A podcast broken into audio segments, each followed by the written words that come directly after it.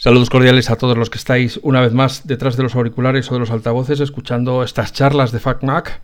Hoy venimos acompañados por una periodista de Solera, de esas que van abriendo camino y nosotros que éramos, pues no sé, reclutas del pelotón de última o sea, los que llevábamos la comida a los que estaban comiendo, eh, veíamos allí su firma en el país, hablando de tecnología, y decíamos, jo, ¿Cómo debe molar eso de estar en el país escribiendo de tecnología? Acceso a todo, full, full, full access. Bueno, pues hoy ha encontrado un rato y se lo agradecemos de corazón a Rosa Jiménez Cano, que en su día empezó en el país y luego ha seguido, pues eso, por otros caminos que ahora vamos a hablar de ellos. Rosa, buenos días, buenas tardes, buenas noches, bienvenida a las salas de FacMac. Bueno, una suerte y muchísimas gracias. Lo primero, eh, sé que te he mareado un poco hasta que hemos conseguido hablar, o sea, que no quiero pasar ahí como por inaccesible, solo que el cambio de horario es un poco rollo y encima ando como con cinco cosas a la vez, pero al revés, o sea, es una suerte estar aquí contigo y más porque yo creo que eres pionero y una referencia en todo el mundo podcast en español y más en tecnología, o sea, que, que cero flores, esto es un tú a tú. Y, lo que me dices del país, yo creo que es un privilegio que quizá, o sea, yo siento que sí que lo he apreciado, pero que quizá mientras estás ahí mucha gente no lo aprecia. Porque, o sea, yo no soy de las personas que cree que un periodista vale lo que vale su tribuna, creo que es como de estos adallos que se repiten como el, eh, una imagen vale más que mil palabras y estas cosas que son, o que hablen de uno aunque sea mal, ¿no? De estas frases que se repiten y que no tienen por qué ser correctas, pero se dan por sabidas. Pero sí creo que estar en un medio grande, con solera, con prestigio, te facilita mucho la labor, especialmente a los que hemos entrado jóvenes. O sea, que las generaciones anteriores que crearon el país y que lo prestigiaron nos han allanado mucho el camino a los que hemos llegado después. Y después, si te digo el país, como te digo, cualquier gran medio, ¿no? que el hecho de ser pionero, de empezar, de hacerlo, tiene un valor adicional y que, como dice mucho aquí en Estados Unidos, es el estás caminando sobre hombros de gigantes. ¿no? El estar bajo o trabajando en una gran marca te da un prestigio y te da una facilidad que no la tienes en otros sitios. también es muy bonito, ¿no? Lo mismo, esto puede servir para el mundo corporativo y para la startup. ¿no? De muy bonito el remangarte y hacer las cosas con tus dos manitas y te da una satisfacción extra. Pero el que crea que muchas de las cosas que consigue solo por sí mismo siento que está confundido, que es una, digamos, falsa meritocracia, ¿no? que, la base sobre la que sales mm, es la misma que el que sale en otro medio y no quiere decir que tú seas mejor, puede que lo seas o en cierto punto, pero también tienes que reconocer el privilegio que te da esa marca, la responsabilidad que tiene y el acceso que te está dando. Es una ventaja comparativa, sí. Tú entraste a trabajar en tecnología en el país, la redacción de tecnología, en 2010. Exacto, yo llegué primero en la época en que Mario Tascón estaba en Prisacom, había hecho o estaba haciendo, eso lo hice a final de 2007 con Paco Polo, que hoy es eh, alto comisionado para emprendimiento en España, que es Francisco Polo. Entonces era un chico joven que se había ido a Madrid para estudiar eh, para la diplomática. Tenía un blog muy chulo que era cosas de la diplomacia.info y a través de varios amigos vamos y terminamos haciendo un libro que se llamó La Gran Guía de los Blogs 2008 y fue una experiencia muy bonita. Y en esa época pues yo estaba muy metida en la blogosfera y demás y un buen día me llamaron a través de Chiqui de la Fuente y después Javi Moya para hacer un blog de toros durante San Isidro porque me gustaba mucho. Eh, al poquito del mes de mayo para llevar la comunidad de blogs que en ese momento se estaban empezando a montar blogs primero en el país, luego en cinco días, luego en la SER, bueno, no, fue en eso, primero fue el país, luego la SER, luego cinco días, luego los 40, una red social, hacíamos encuentros digitales y terminé llevando como lo que entonces era participación y redes sociales. Había una sección que era yo periodista, yo periodista de periodismo ciudadano y a partir de ahí pues terminé coordinando toda esa sección, digamos, que ahora sería como social media, pero en aquel momento abrimos el Twitter y el Facebook y recuerdo que tuve una conversación muy bonita con una persona que aprecio mucho, con un grupo de personas que nos llamábamos como clase B, que era Dani Basteiro, mi amigo Mou, y también eh, Juan Luis Sánchez y su chica y mm, la señora Romero. Y lo que hablábamos era, ¿deberíamos tener un Facebook de un medio? No sé, y un Twitter. Y entonces era un debate que era muy evidente y estaba muy, como muy superado, pero ellos a la vez, esta Jessica Romero y Juan Lu estaban eh, llevando la comunicación de la Expo de Zaragoza, de la Expo 2008. Entonces, como que compartíamos conversaciones de, oye, ¿vosotros cómo estáis haciendo esto? Pues yo así, pues yo así, porque tampoco había como un playbook, ¿no? No había unas reglas, sino que se estaban en ese momento creando. Y, fue una época bonita. Entonces, hubo un momento también dentro de Prisa en el que empezaron a valorar más lo que se hacía desde el digital. Y en ese momento también llegó Javier Moreno a la dirección del país, hizo como una especie de reunificación. Y entonces, a varios que estábamos allí trabajando, lo que se nos propuso fue eh, esto vamos a dejar de hacerlo así, nos vamos a ir como in-house, ¿no? Dentro de, la compañía. Entonces yo pedí ir al país, otros pidieron ir a otro sitio y fue un poco como una redistribución y a mí me hacía mucha ilusión pues, ir al país, obviamente. Y en aquel momento el Ciberpaís se hacía desde Barcelona, no tenían a nadie en Madrid, entonces empecé a colaborar con ellos.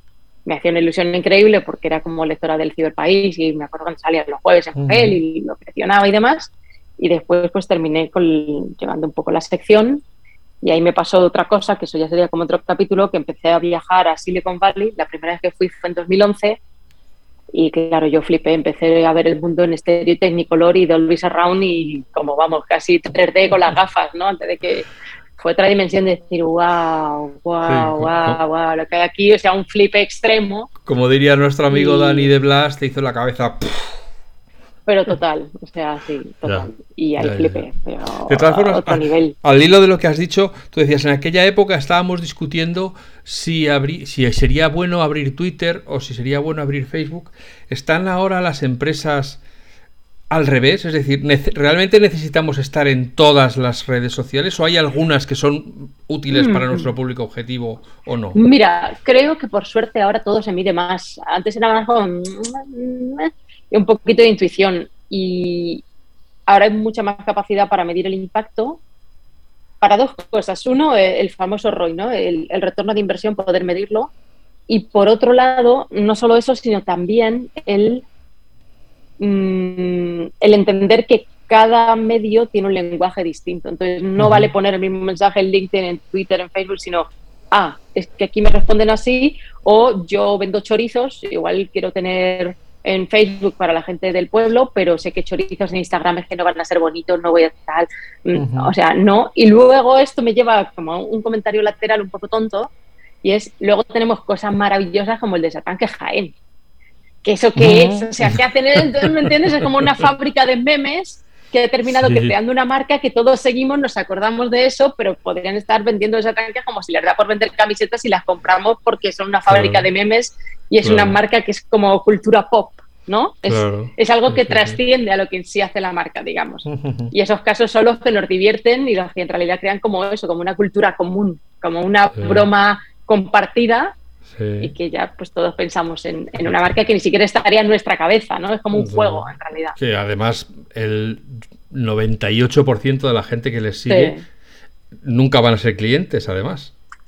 Exacto. Sí, sí, sí, o sea, bueno, no sé. La gente de Jaén ya sabe dónde llamar, pero tú y yo. Pues, sí, por eso digo. Oye, y entonces, claro, en el 2010 se presentó ese año el iPad. Había salido el iPhone 4, por si acaso ya te, se te nubla allí los tiempos. La App Store estaba ya en full swing. Eh, ¿cómo, viviste tú aquella época en la cual Apple estaba, vamos, pletórica es poco decir, estaba expansiva, estaba cósmica? Con Steve Jobs mm. también en, plena forma. Exacto, yo nunca llegué a conocer o a ir a una de las eh, intervenciones de, Steve Jobs. ¿Nunca fuiste a una keynote? Yo nunca llegué a ir con Steve Jobs. O sea, he ido a muchas, pero post Steve Jobs. Yo nunca estuve ahí. O sea, me podría tirar el pisto y decir tal, pero no, no es verdad. En ese momento, quien cubría Apple en el país era Laia Reventos. Durante muchos años fue Laia la que iba a todos los eventos de Apple y demás. Qué buena amiga, ¿eh? O sea, muy buena periodista además. Sí, y la, la mirabas con carita de, del, gato con botas diciendo déjame ir a mí, anda y que te, eh, Se portaron muy bien. Yo tuve mucha suerte con el equipo del Ciberpaís porque me cuidaron mucho. Desde Tomás del Clos a Javier Martín, a Laya, a Antonio, o sea, tuve mucha suerte porque me adoptaron, me enseñaron y me enseñaron muchos rudimentos de la profesión, muchos novicios del mundo tech y me acogieron. O sea, creo de verdad, y lo creo honestamente, que eran un grupo guay, un poco burbujita en parte, por, en parte quizá incomprendidos, pero al mismo tiempo, tanto ellos como la sección de economía del país, o sea, solo puedo decir cosas súper buenas, o sea, en general de todos, fui muy feliz allí. Pero economía bajo Miguel Jiménez también, era como... ¿Tú eres, eres consciente que fuera del país todo el mundo decía que el país era anti-Apple? Sí. sí. ¿Y tienes algo que decir al respecto? Pues mm, que a mí siempre me dejaron muy libre, sí. O sea, nunca me cortaron nada, nunca, no. Si algo me he confundido, soy yo. Y sí creo que tuve muy buenos editores que evitaron muchos mayores errores. Sí, yendo como a las... a, ¿Cómo se llama? las...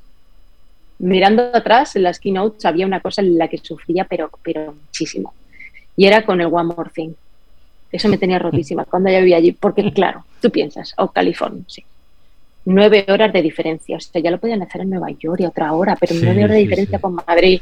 Entonces tenía el cierre. Era como, no llegas, a la, de Bruselas no llegas. A la de Madrid, bueno, o sea, llegaba la edición Madrid, pero decía, mañana todo el mundo va a llevar esto y yo no voy a sacar el One More Thing, que era cuando te salía el, Apple Watch, o sea, lo gordo.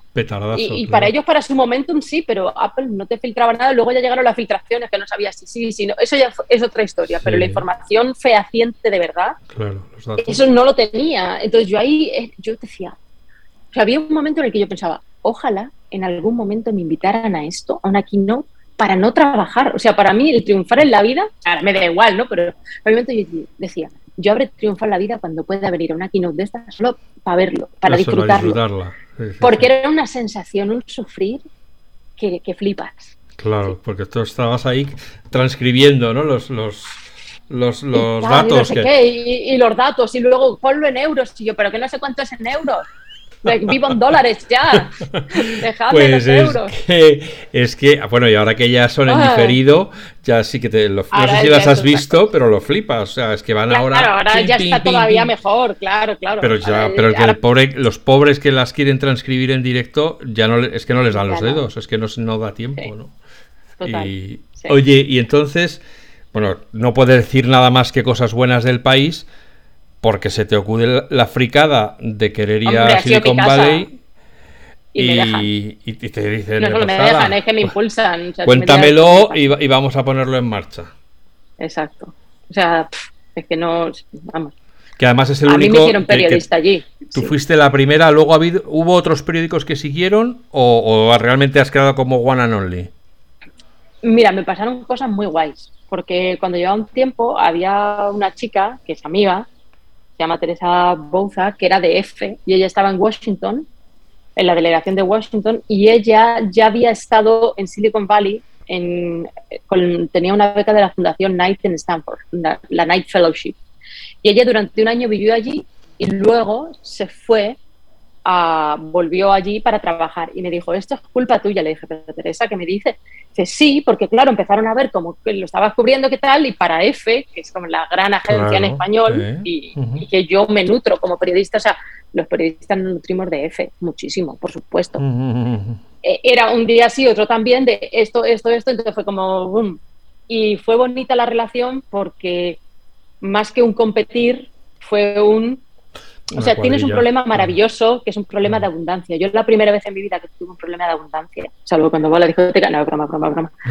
era, eh, joder, es que todas las cartas eran buenas, ¿cuál me descarto? ¿Sabes? Era como, es como jugar póker y que te toquen cartas buenas, de con quién me voy, o sea, ¿cuál es mi tema hoy? ¿Cuál es el tema bueno? Era muy complicado eso. Claro. Y ahora, entonces, era más hablar de, oye, Teresa, ¿tú por dónde vas a tirar? O, oye, Rosa, tengo esto, esto. O pues me decía, oye, vienes Obama Stanford, tía, no lo tengo controlado, venga, vamos. O, oye, eh, esto van a anunciar esto. O sea, para mí, sí, sí que hay una sana competencia y una exclusiva es una exclusiva, pero yo soy de las que siente que una exclusiva te la curra, no te la dan. ¿Sabes? De cuando te lo dan, volvemos al comienzo de esta conversación. Me lo dan por la tribuna que represento, también por mi trabajo, y, sí, pero que también hay un factor 80%, vamos a poner, el impacto que va a tener por estar en ese medio. O de las cosas que me pasaron en Silicon Valley fue, claro, tú piensas en el país y sí, en el mundo de habla hispana el país, pero Silicon Valley tiene una cosa muy buena y una cosa muy mala. Y es que se mira mucho el ombligo y es muy autorreferente. Entonces ellos son sus medios para ellos, a su TechCrunch, no les saques de su circulito porque se retroalimentan y se miran el ombligo. Entonces, volviendo a lo de las exclusivas, de aquí voy a decir una cosa así un poco fea, pero se me va a entender muy bien. Con buena picha bien se te folla, obviamente, como dicen en mi pueblo. Claro, sí, pues estás en esa tribuna te dan. Eh, eh claro, claro. Blanco y en botella. Eh, obvio, obvio. Pero al mismo tiempo, lo que me pasaba en Silicon Valley era que yo llegaba y estaba como vendiendo Biblias. O sea, era como, hola, I'm reading Spanish newspaper, not only in Spain, but in the Spanish speaking world. And quality paper, bla, bla, bla, print edition, and this distribution, and bla, bla. Sí, vale. Entonces, muchos era como, o por penilla, o ¿dónde va esta? O porque nos había presentado alguien. Alguien que ya había entrevistado me pasaba para, y ellos se dieron cuenta cómo llegar a Spanish speaking, a US Hispanics, y también, de otro lado, también les sirvió, o yo me beneficié de algo que sobre el papel o que inicialmente era una debilidad, y era ser mujer hispana en Silicon Valley, ¿no? Soy minoría dentro de minoría, ok, dos puntos de minoría. Pero esto me viene de puta madre ahora que hablan de estas cosas. O sea, vas a tener que poner un montón de VIPs o igual no pones VIPs en esto. No, lo sé, lo digo de broma. Me temo que lo mío, lo mío es sensor. Lo tuyo está ahí, vamos. Sí, sí, bien, esto es lo que toca. Bien, esto nos gusta más. Esto nos gusta más. Entonces, lo que pasaba era, yo dije, mira, pues soy mujer y soy hispana, pero te voy a ayudar a tu cuotita, ¿no? Tu cuota tetas, te la estoy cubriendo, de, tienes esta gente que más mujeres aquí. Y dos, te estoy llegando a esta gente a la que no sabes llegar y no tienes cómo. Si te interesa, pues dame un sitio en tu mesa. Y me lo dieron. Y estoy muy agradecida. O sea, igual fue un truco, sí, seguro. Pero siento que hay que aprovechar esos huecos, esos. Que cada uno tiene, claro, es que si O sea, uno puede dar penita o claro, uno es que llorando en este tu mesa no llegas a ningún lado. Esto, ahí voy. Fíjate yo para conseguir una entrevista contigo, pues eh, al bueno, te si, te, ahí, si me quedo llorando, la, la carnicería, claro. no, pero tú me has insistido un montón y todo y me da pena, ¿eh? o sea, esto mal. O sea, me da vergüencita, oh, pena, mío, como, como dicen los latinos. Por pena. Bueno, oye, no, que... no, es que pena es como dicen los latinos a cuando te da vergüenza. Sí, sí, pena aquí cuando dicen pena es vergüenza. Como cuando los andaluces dicen fatiga, yo me creo que estás cansado. Y fatiga es como estar malo o estar enfermito. Pues eh, mirando atrás, ¿cuál fue tu, tu, pelotazo ese que cuando se ponga el nieto en las rodillas te, tú le cuentes, mira, una vez estaba yo ah, en Silicon Bueno, será mi sobrina, por ahora no tengo hijos ni plan, pero whatever, you never know. Eh, momentazos, eh, me invitaron, creo que fue el 14 cumpleaños de Facebook, eso me moló eh, entrevistar a Sundar Pichai, pues eternamente agradecida a, él, que se portó guay, que era un tipo de ya me conocía como la friquilla esta. Me conocía también quizá por recurrencia y por porque cuando él solo llevaba Android, solo, venía todos los años a Barcelona y teníamos entrevista, ¿no? En el mobile. Entonces, cuando luego llega CEO, ya se sabe la ficha, ya sabe qué tal, y fue una entrevista para mí muy bonita porque me habló de fútbol. Ya había no, era el año que iba a haber mundial y me dijo, pues mira, me gustaría que ganara Argentina. Y yo, ¿ah?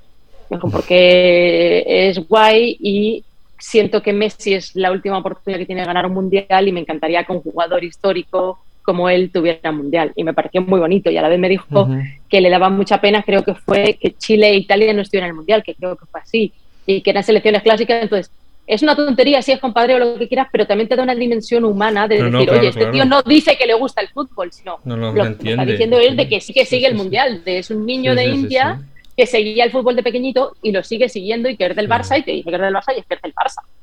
Entonces eso mola, ¿me entiendes? Es como, wow, eh, es nice y está abierto y es chulo. Pones y la relación a otro nivel. cercana.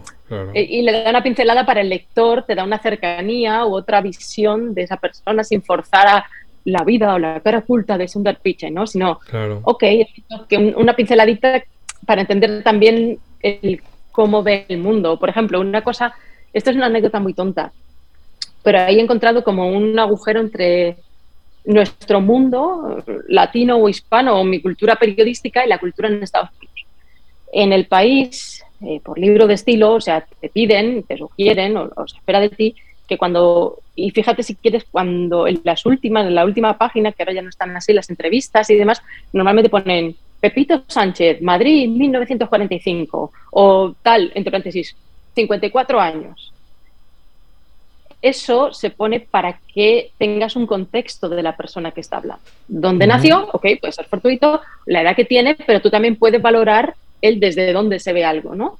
El, punto desde el que te pone, no es lo mismo que te diga una barbaridad a alguien de 25 que de 55, ¿no? O si está ahí a favor de la pena, lo que sea, o un directivo como ha llegado hasta ahí con esta edad. Parece anecdótico, pero es un punto de información que además le da veracidad al contenido. Entonces yo cuando pedía esto, muchos me decían, oh, why? This is my privacy. Y yo era, ya, ya, pero yo lo tengo que hacer por libro estilo. If not, I cannot quote you. Si no, no te puedo citar o no debería. ¿no? O, tengo que explicarle a mi editor por qué esto no se puede porque aquí no lo ven bien. Y hubo gente que me decía, yo decía, pero ¿por qué? Like, are you like, eres como tan coqueto o tan, por una cuestión de no quieres decirle, no sé, porque también hay un rollo allí del ageism, ¿no? De cuando te hace mayor. Me decían, no, it's about privacy but security. Y yo, ¿what? Y es como, es cierto que muchas eh, passwords te piden dónde naciste o en qué año. Y es como, oh, es cierto, de si públicamente, como cuando hacen las entrevistas a las celebrities de tu plato favorito, el nombre de tu mascota, todo eso sirve para que luego los hackeen. Y hasta que no me contestaron eso fue como, oh, no había pensado esto y es tan evidente. claro.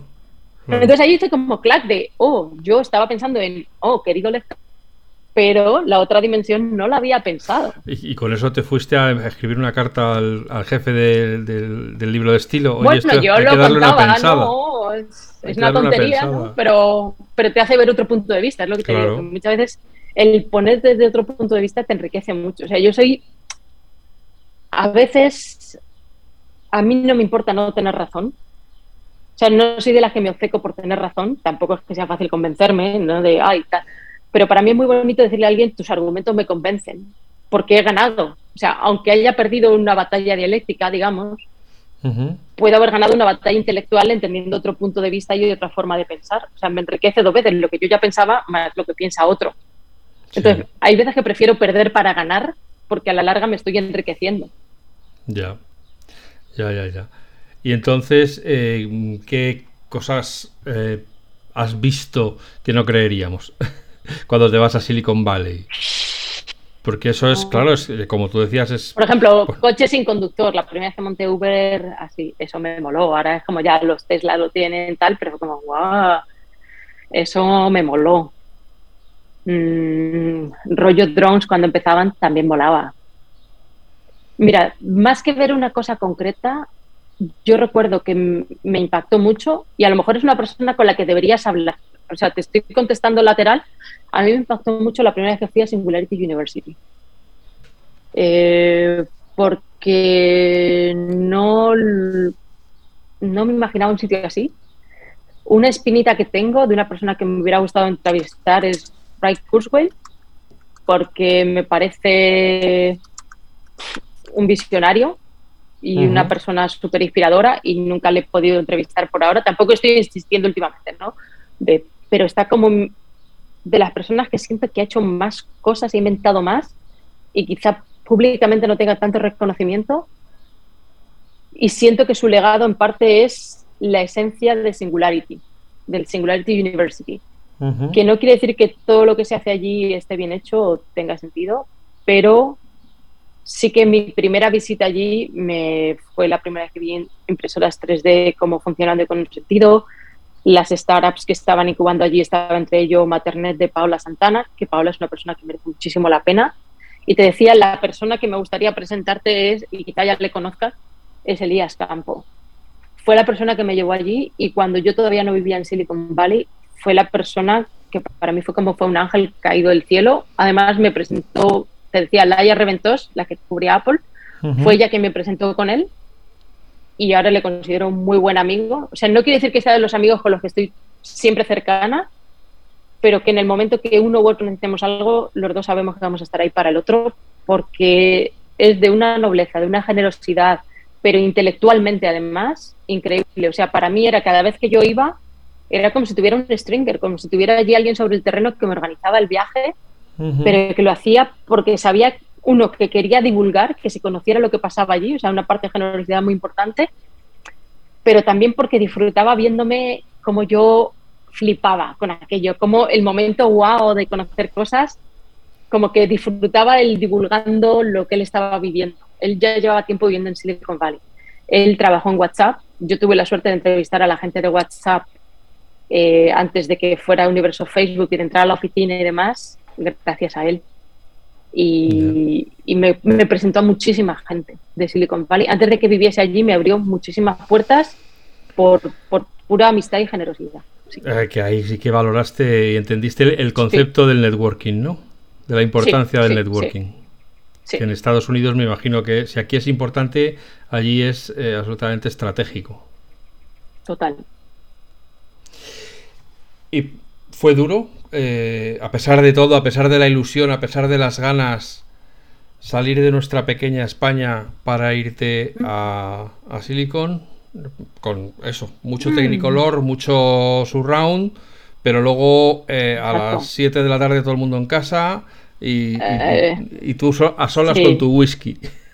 Exacto. Bueno, a ver, hice muy buenos amigos, estoy muy agradecida y, y me abrieron mucho la cabeza a la hora de pensar distinto y de pensar en grande en el mejor de los sentidos. Pero eh, de primeras shocks. Uno, eh, las nueve horas de diferencia es muy duro. O sea, a mí a las 12 del mediodía ya no tenía mucho WhatsApp y a las 3 de la tarde adiós a tu vida social previa, porque era la medianoche en España. Entonces, ahí ya se acabó. Dos, por las urgencias del cierre, las entregas, o sea, tenía como cierta ansiedad porque siempre debía algo.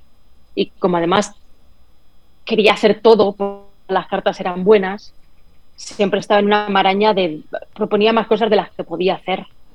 Y era un triángulo en parte de lo que yo quería hacer, lo que querían que hiciera y lo que la actualidad dictaba. Y al final la actualidad manda, lo otro era una negociación entre tu editor y tú, ¿no? los diferentes eh, digamos, redactores jefes de las secciones, más los compañeros de México, más eh, o, los jefes de México y los jefes de Washington, además de los compañeros en el día a día.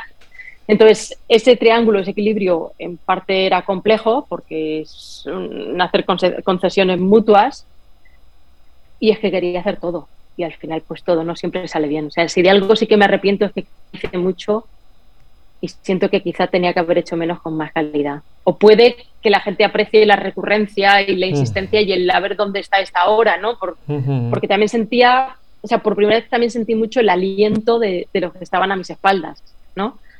Y eso también es bonito.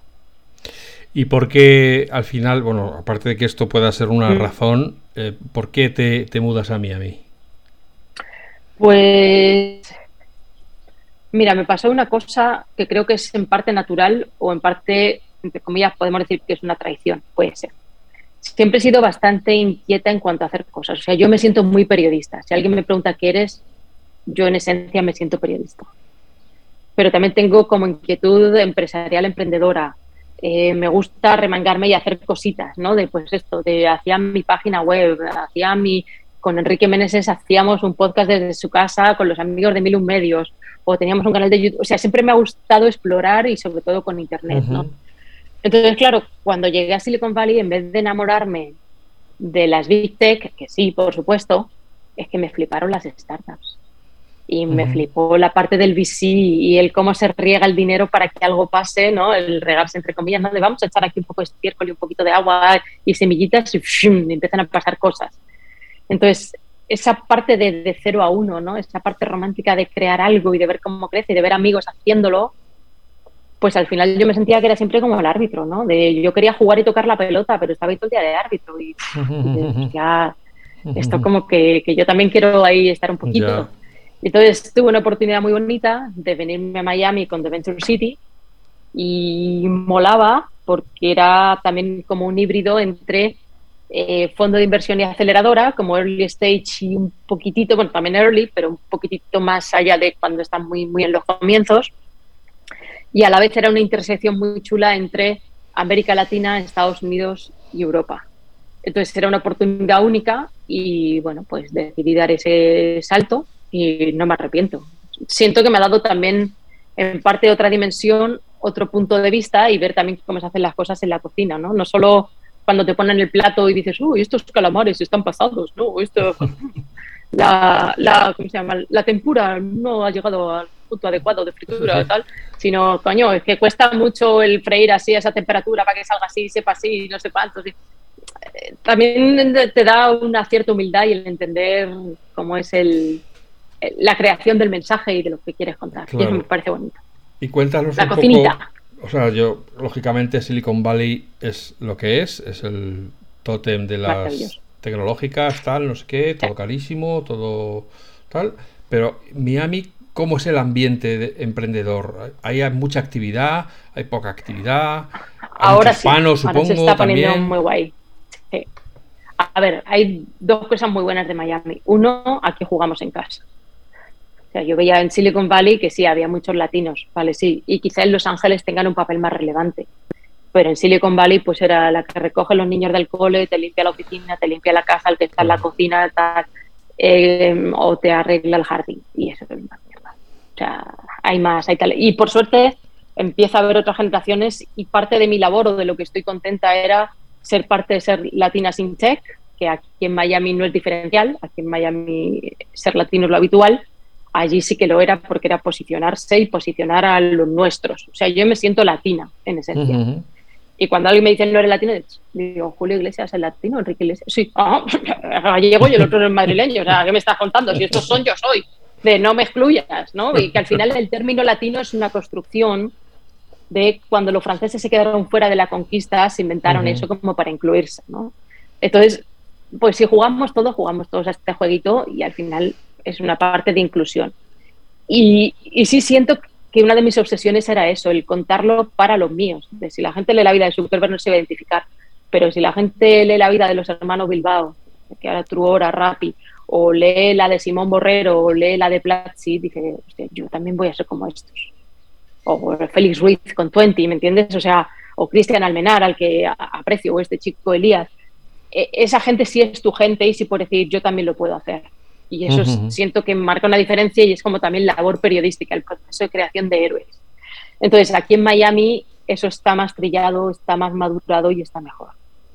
Y, creo que en Silicon Valley todavía hay una parte que, les queda mucho por cambiar. O sea, eso sería de, lo difícil de allí, sí.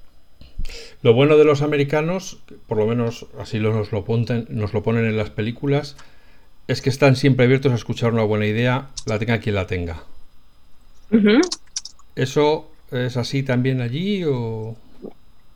Eh, depende de quién vengas, entre comillas. O sea, puede que sí, y no te digo que eso no pase, pero también hay una parte que tiene que ver de quién te hace la intro, ¿no? Cuando hablas de warm intro, eh, depende de quién te haga la presentación, ¿no? de, la mano de quién vengas o de dónde hayas estudiado. O sea, no solo el pitch, sino quién te presenta por email.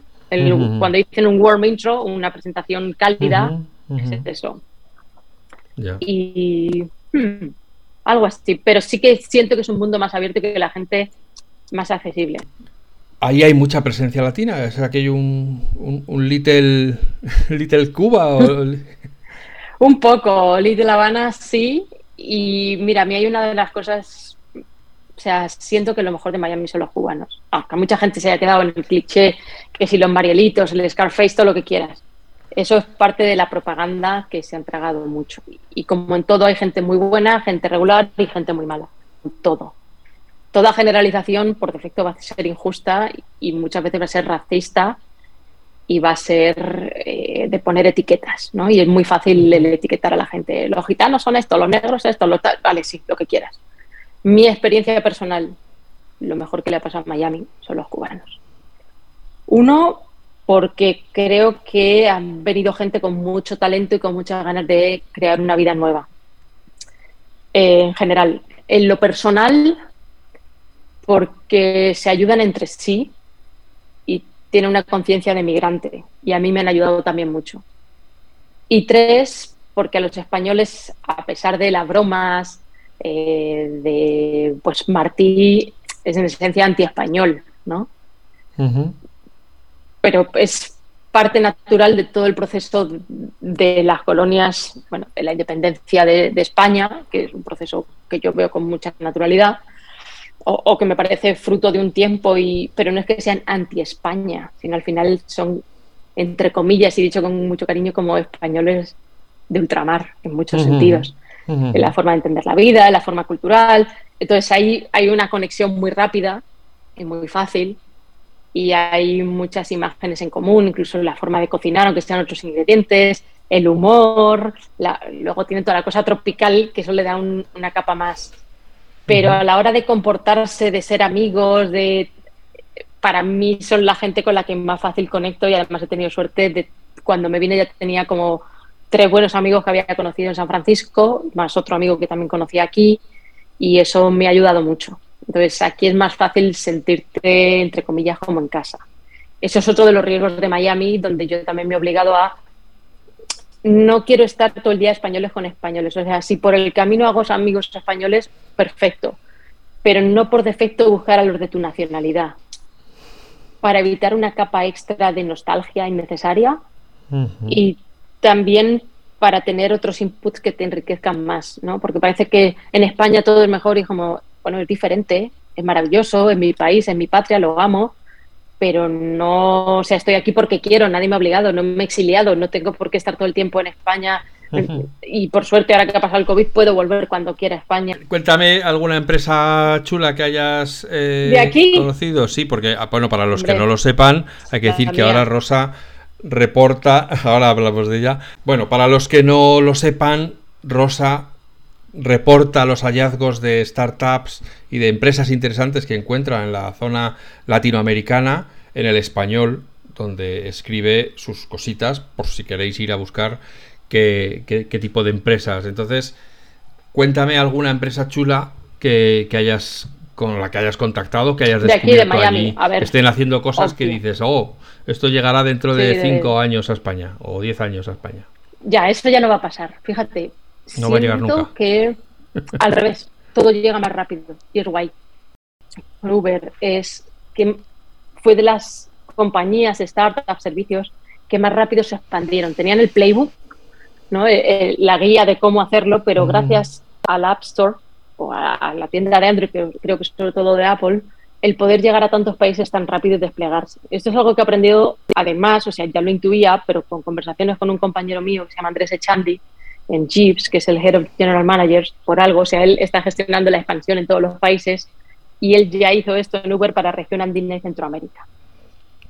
Este aquí. Entonces, eh, ahí estamos. Entonces, también te explica por qué Jeep se ha expandido tan rápido y demás. Entonces, siento que esa ha sido de las cosas que he vivido que me hicieron también entender un poco cómo se piensa en Silicon Valley, cómo es un poco un mindset o un método que se puede expandir, que no es necesariamente solo de Silicon Valley, sino que ya el playbook muchos lo saben hacer y jugar y lo crean, y te hablo también de startups en España, o sea, ya no hace falta estar en Silicon Valley para hacer eso, em, que me ha impactado. Entonces, no siento que haya nada aquí que allí no se pueda hacer o que allí no vaya a llegar. Ya no es que las cosas no lleguen.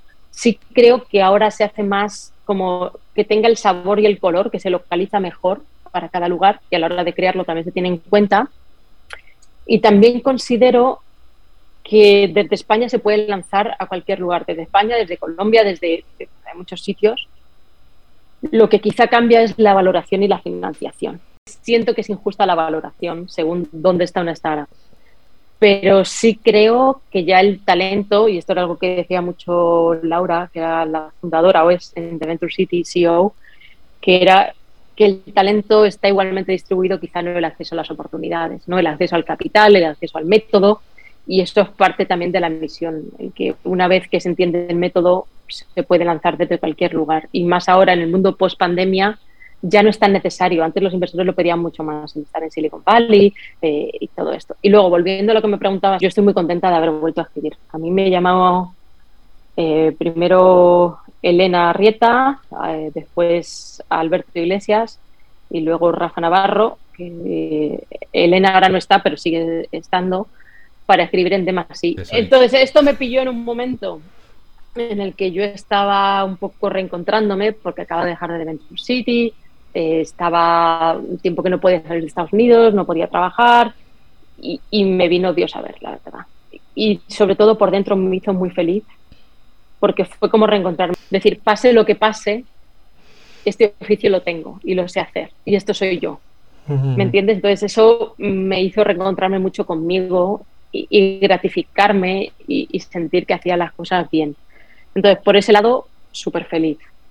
Y por otro, ahora que ya trabajo en Jeeps, también me sirve para estar al día de qué está pasando en el mundo emprendedor, el tener al día de mi social media. estos compañeros que te digo son maravillosos, me encanta trabajar con ellos. O sea, me hace muy feliz, uno, por el equipo, me sirve para mantener este ancla con España. Intelectualmente, cuando escribes, te obliga a estar siempre aprendiendo. Después cuentas una pequeña parte. Entonces. ¿Gibbs es una startup? Es, ¿O ya no está en el nivel startup? Mira, no lo sé. No sé cuándo uno deja de ser startup o no. Yo te digo que a la velocidad a la que se va es muy startup. La, la velocidad a la que se toman las decisiones es muy startup y la libertad para ejecutar, probar y testear cosas es muy startup. Otra cosa puede ser la evaluación y la financiación. Es extraordinariamente altas ambas, tanto la valoración como la financiación que tiene, como la velocidad a la que se ha ido. O sea, el growth es tan grande que los inversores nos aprecian y nos siguen fondeando. Y eso es bonito, porque eso fuera de lo normal. Como yo he hablado con Rosa antes, ya sé que es Jeeves y es una especie de autorreferencia, es una startup que ayuda que trabaja para a financiar startups.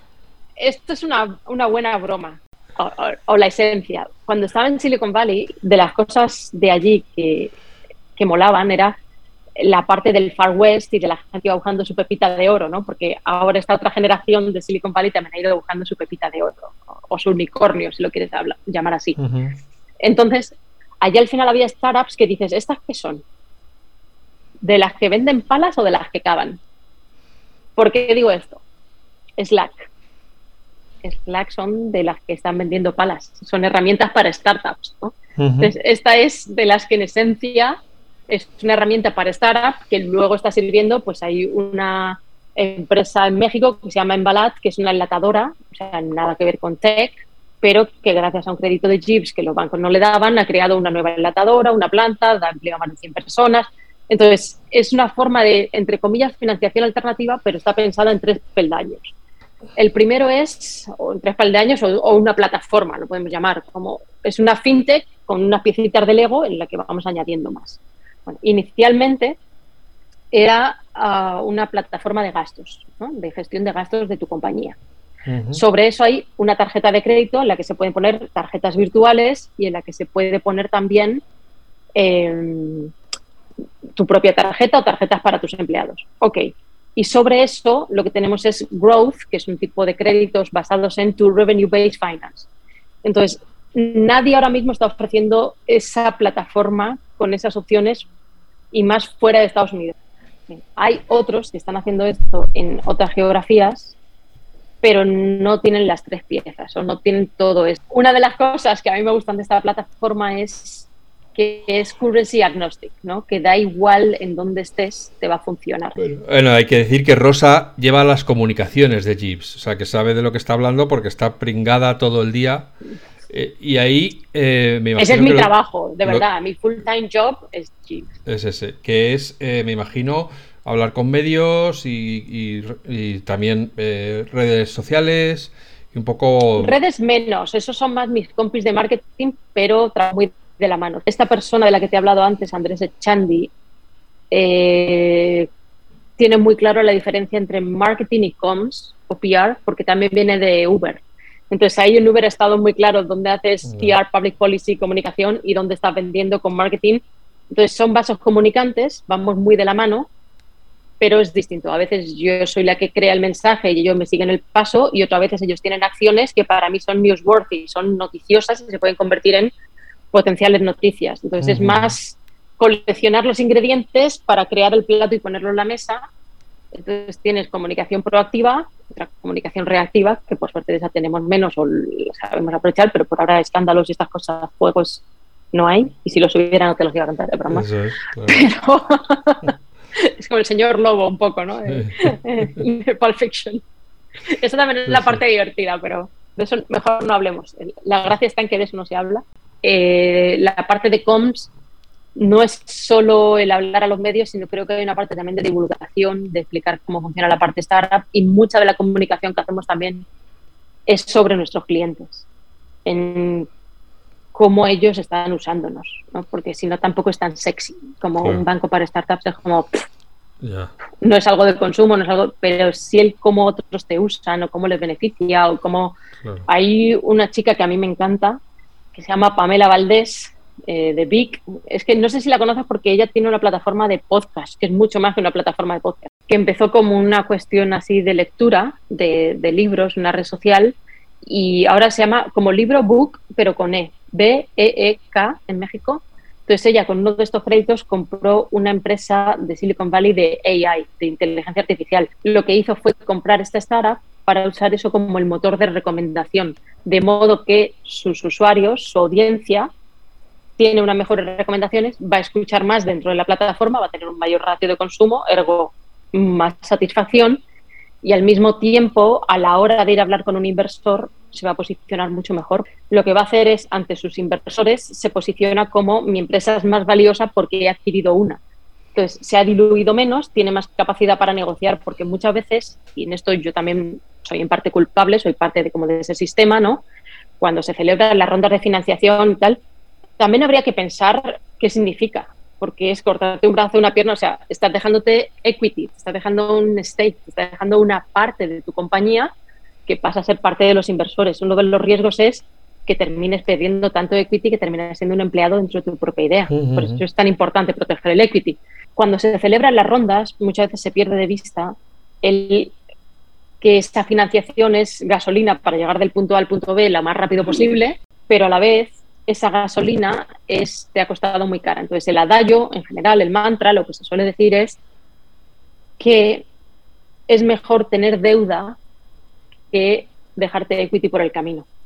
Porque uno te está tomando un trozo de tu compañía, lo otro es dinero que vas a poder devolver y pues te lo dan porque esperan que tú esa deuda la puedas asumir. Entonces nosotros damos esos créditos y hay gente que nos ve como anti-VC, y es como, no, no, si, si el, el VC, el Venture Capital, nos está apoyando a nosotros, pero el buen venture capital lo que quiere es que la startup le llegue con la mejor valoración posible porque es más valiosa, porque tiene mejor salud y va a tener más capacidad negociadora. O sea, es como una negociación dura, pero en el fondo quieres que le vaya bien porque, o sea, es un debate que es muy bonito, un equilibrio, que es tú cuánto quieres, qué quieres tener. ¿Un trozo grande de una tarta pequeña o un trozo quizá más pequeño pero una tarta que es grande y cada vez crece más? Entonces, si piensas en corto y en chiquito, oh, sí, la tarta mía, mía, pero mola más y la tarta grande y hay para todos. Entonces, el juego es ese, de cómo hacerlo. Entonces, Pamela, muy inteligente, porque es una persona inteligentísima, y molaría si un día hablas con ella y la entrevistas porque es una cabeza privilegiada. Eh, ella ha entendido eso, entonces con un crédito nuestro compró Tumber AI, que entonces para mí es guay, es una empresaria mexicana emprendedora, jovencísima, además es Thiel Fellow, fellow o sea, de Peter Thiel tiene como un fellowship, una especie de beca que paga a los chavales por no ir a la universidad, a gente brillante para que cree su startup y cambie. Ella es uno de esos, o sea, es una persona privilegiada no por privilegio, sino por méritos propios, me refiero, por, su mente, ¿no? De a pulso. Y, y, siento que ha sido una decisión muy inteligente y como ha usado ese dinero, o sea, maravilloso. Pues hasta aquí la charla con Rosa, esta café que nos hemos tomado con ella, hablando un poco de lo divino y de lo humano, de su estancia en, el, bueno, los grandes momentos que ha vivido, tanto cuando estaba en el país como luego en Silicon Valley, como ahora en Miami, descubriendo empresas que dentro de poco nosotros hablaremos de ellas, pero ella las vio primero. Así que agradecerle una vez más a Rosa que nos haya atendido tan generosamente eh, y a vosotros que estáis ahí una semana tras otra. Como siempre, sed buenos y sed felices y nos escuchamos pronto.